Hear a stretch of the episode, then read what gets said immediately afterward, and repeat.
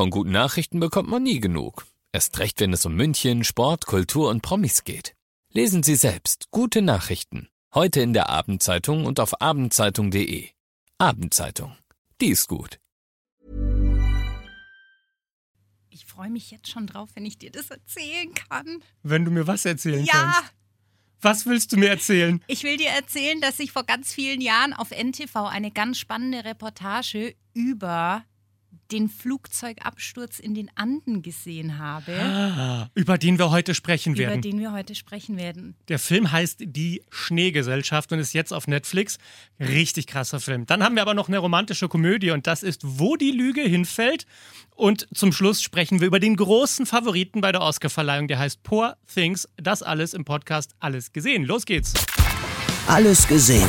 Emos heiße Tipps für Filme und Serien.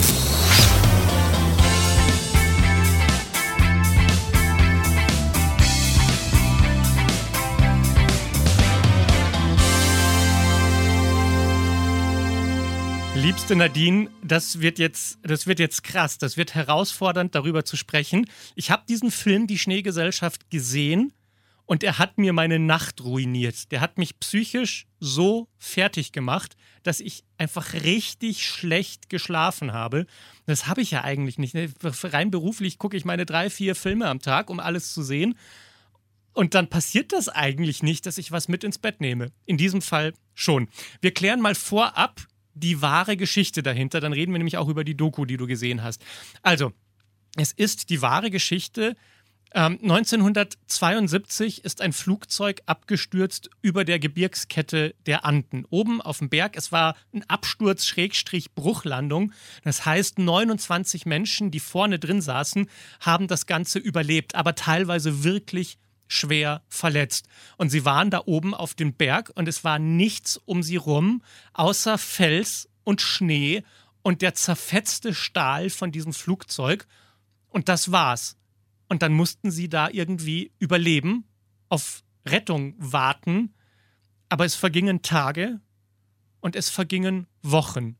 Und das Einzige, was sie hatten, war so ein Batterieradio, wo sie gehört haben, dass sie jetzt nicht mehr gesucht werden, dass man einfach die Hoffnung aufgegeben hat, die sind wahrscheinlich alle tot.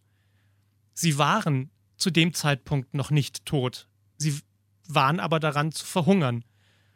Und das Einzige, von dem sie sich nähren konnten, da oben auf diesem Felsen, waren die Körper der Menschen, die diesen Absturz nicht überlebt haben.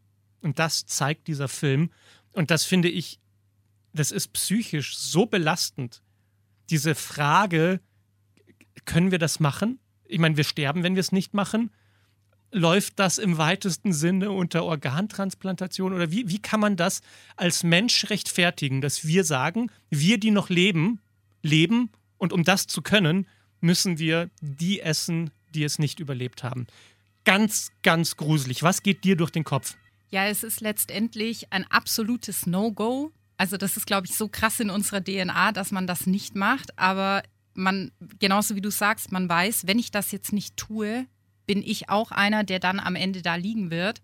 Und dieser Zwiespalt, also alleine das schon für sich zu entscheiden und was ich dann aber ja noch eigentlich viel krasser finde, zu überlegen, wenn ich mich dazu entschieden habe, das zu tun, dann heißt es ja immer noch nicht, dass ich sage, Mensch, jetzt habe ich mich dafür entschieden und es ist jetzt okay. Ich meine, du musst ja deinen Freund, deinen Kollegen, der gestorben ist und den du dann jetzt isst, den musst du ja erstmal essen können. Ja, Also, das ist, ähm, ich glaube, was Wahnsinn, wir alle echt. nicht einschätzen können, ist, was es mit einem macht, wenn man wirklich verhungert. Wenn man wirklich weiß, ich sterbe jetzt vor Hunger. Man sagt das ja so locker irgendwie, wenn man, wenn man das Frühstück weggelassen hat, sagt man am Abend, oh Gott, ich verhungere. Ich muss jetzt. Das ist, wir reden davon, dass sie über Wochen hinweg nichts essen. ja, und dann ja noch die anderen Extrembedingungen mit einer unfassbaren Kälte. Ja. Ich meine, jetzt ist es auch kalt. Bei minus 8 Grad sagt jeder, oh Gott, es ist so kalt, ich kann nicht mehr. Ich glaube, das waren minus 30, Genau. minus 40 Grad. Minus 30 Grad Also, in der Nacht. Sie, sie, und sie, sie konnten sich ja auch nicht, sie hatten dieses Flugzeugwrack, wo es natürlich durchgezogen hat, weil von allen Ecken waren Löcher drin von dieser Bruchlandung. Und sie haben versucht, aufeinander zu liegen und sich zu wärmen, aber sie hatten ja auch nicht die richtigen Klamotten dafür.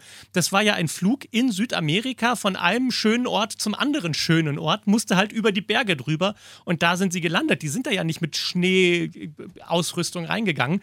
Und sie mussten dann irgendwann sich aufteilen und gucken, okay, wer von uns hat überhaupt noch genug Kraft? Die werden uns hier oben nicht finden es ist wahrscheinlich ein Himmelfahrtskommando, aber irgendjemand muss sich jetzt auf den Weg machen und Hilfe suchen. Wie gesagt, was ich nochmal so klar sagen möchte, ist es ein guter Film? Ja, es ist ein fantastischer Film. Ein, ein wirklich großartiges Überlebensdrama.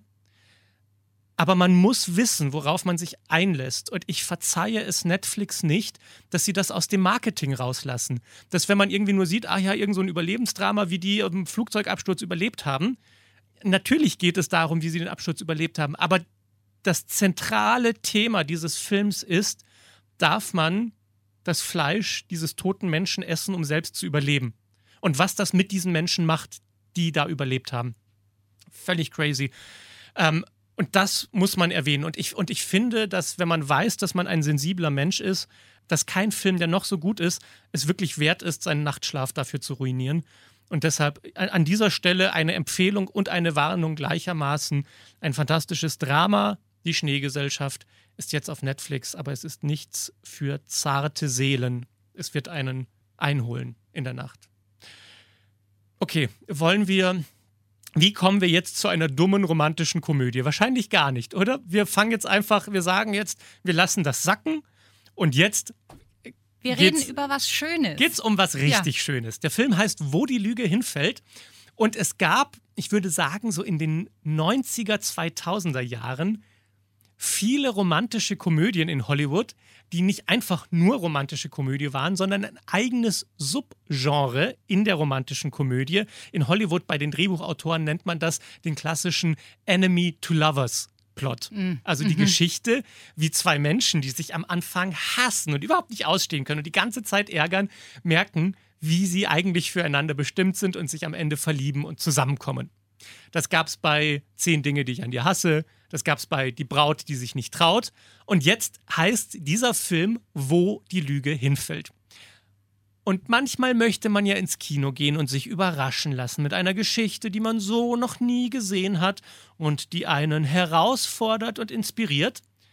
Und manchmal möchte man einfach genau das bekommen, was man gerne hätte. Man guckt sich den Trailer an und sagt, ja, genau so eine dumme, naive, süße, romantische Komödie will ich haben und wehe, wenn sie am Ende nicht sich in Zeitlupe in die Arme laufen und sagen, wie konnte ich nur so dumm sein, du bist der Mensch meines Lebens. So, und genau das gibt's in diesem Film. Ich finde die beiden Hauptdarsteller so sexy. Sydney Sweeney kennt man aus der Serie Euphoria, da spielt sie diese blonde Zicke. Und Glenn Powell ist für mich gerade der hotteste Typ in Hollywood. Der hat mitgemacht in Top Gun Maverick, da war er einer von den Flugkadetten. Und der Film schafft es, mir das zu geben, was ich gerne hätte, nämlich sehr viele Anlässe für ihn, sich sein T-Shirt auszuziehen. Die sind nun mal in Sydney bei einer Hochzeit eingeladen. Das ist also die Geschichte, worum geht es in dem Film. Die beiden hatten mal ein wirklich schlimmes Date und treffen sich dann ein Jahr später wieder auf einer Hochzeit und müssen dann so tun, als wäre alles in Ordnung, um nicht die Hochzeit für die anderen zu ruinieren. Das machen sie in Sydney. Und natürlich ist dann Strand und dann muss man sich ständig ausziehen und es ist alles, oh, der, der, Typ ist so hot. Ich weiß nicht, wie man so schöne Nippel haben kann. Ich, ich, finde ihn wirklich perfekt und er hat den Charme von so einem, ja, Hollywood-Star der 90er.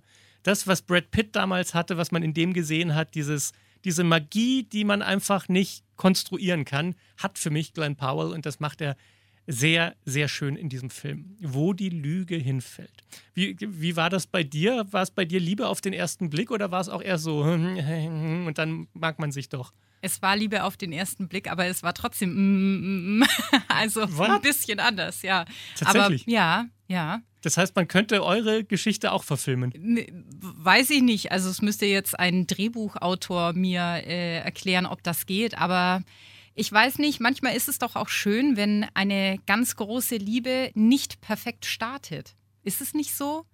Das Irgendwie stimmt. so, wenn da ein bisschen so das, äh, das Salz in der Suppe und Finde ich irgendwie ganz schön. Vor allem ist keine Beziehung perfekt. Ja. Also Beziehungen, die so Angst vor Konflikten haben, dass man erst gar nicht anfängt zu streiten, haben eine sehr kurze Lebensdauer, weil man irgendwann aufgibt, weil es einem zu einengend wird, weil man, weil man sich nie den Raum nehmen kann, den man braucht. Und wenn man am Anfang schon merkt, dass man Konflikte auch aushalten kann und sogar vielleicht gut funktioniert als Team, wenn man mal einen Konflikt hat, dann ist das ein sehr gutes Zeichen dafür, dass die Beziehung auch funktionieren kann. Ja, sehr, sehr schön. Also, wo die Lüge hinfällt, heißt der Film. Er läuft jetzt im Kino. Und zum Schluss sprechen wir noch über den Film, von dem ich mir ziemlich sicher bin, dass er der am meisten nominierte Film bei der kommenden Oscarverleihung sein wird. Nächste Woche kommen die Nominierungen raus. Mal gucken, was passiert. Der Film heißt Poor Things und ich habe wahrscheinlich noch nie etwas so Kreatives gesehen. Wie kann man bitte so genial eine Geschichte inszenieren? Emma Stone spielt die Hauptrolle und es ist so eine Mischung aus Barbie und Frankenstein, würde ich sagen. Es geht, oh, sie, sie ist so ein, so ein eine, eine junge Frau, die von einem verrückten Wissenschaftler wiederbelebt wird und sie muss dann irgendwie erfahren, was ihr Platz in der Gesellschaft ist und macht sozusagen Feminismus im Schnelldurchlauf mit. Die ganzen Stadien des Erwachsenwerdens und sich behaupten gegen Männer und ihren eigenen Körper finden. Das muss sie alles in sehr kurzer Zeit schaffen, weil sie eben nicht als Kind aufgewachsen ist, sondern so eine zusammengebaute Frankenstein-mäßige Menschenpuppe ist. Ich weiß, wie absurd das klingt und dass man eigentlich nicht das Gefühl bekommen kann, diesen Film sehen zu wollen.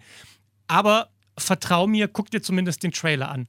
Wenn du den Trailer siehst, wirst du sagen, ja, natürlich, sowas habe ich noch nie gesehen. Was sind das für krasse Farben in dem Film und diese Kostüme? Der Film wird nominiert für bester Film, für bestes Drehbuch, für beste Regie. Emma Stone wird ihren zweiten Oscar gewinnen. Für, sie hat ja für La La Land schon gewonnen. Ich kann mir nicht vorstellen, wie sie nicht nominiert wird für diesen Film. Das kann eigentlich nicht sein. Aber das ist ein Film, der in allen Nebenkategorien auch noch nominiert wird. Setdesign, Kostüme, dieses ganze Zeug.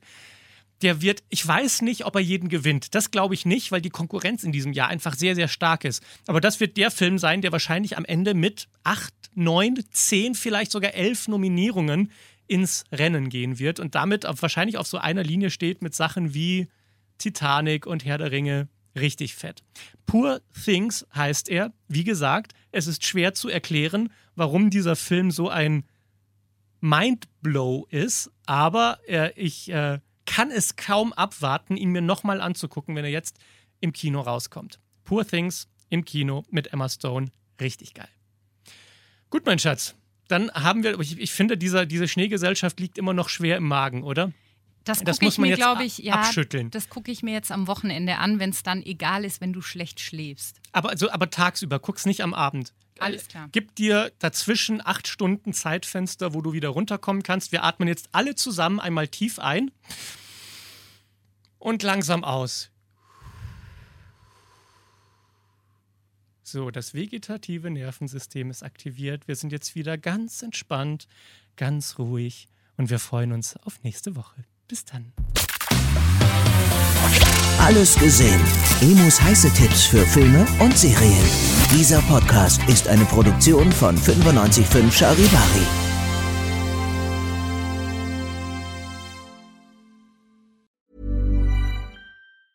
Hey, it's Danny Pellegrino from Everything Iconic. Ready to upgrade your style game without blowing your budget? Check out Quince. They've got all the good stuff shirts and polos, activewear, and fine leather goods, all at 50 to 80% less than other high end brands. And the best part? They're all about safe, ethical, and responsible manufacturing. Get that luxury vibe without the luxury price tag. Hit up quince.com slash upgrade for free shipping and 365 day returns on your next order. That's quince.com slash upgrade.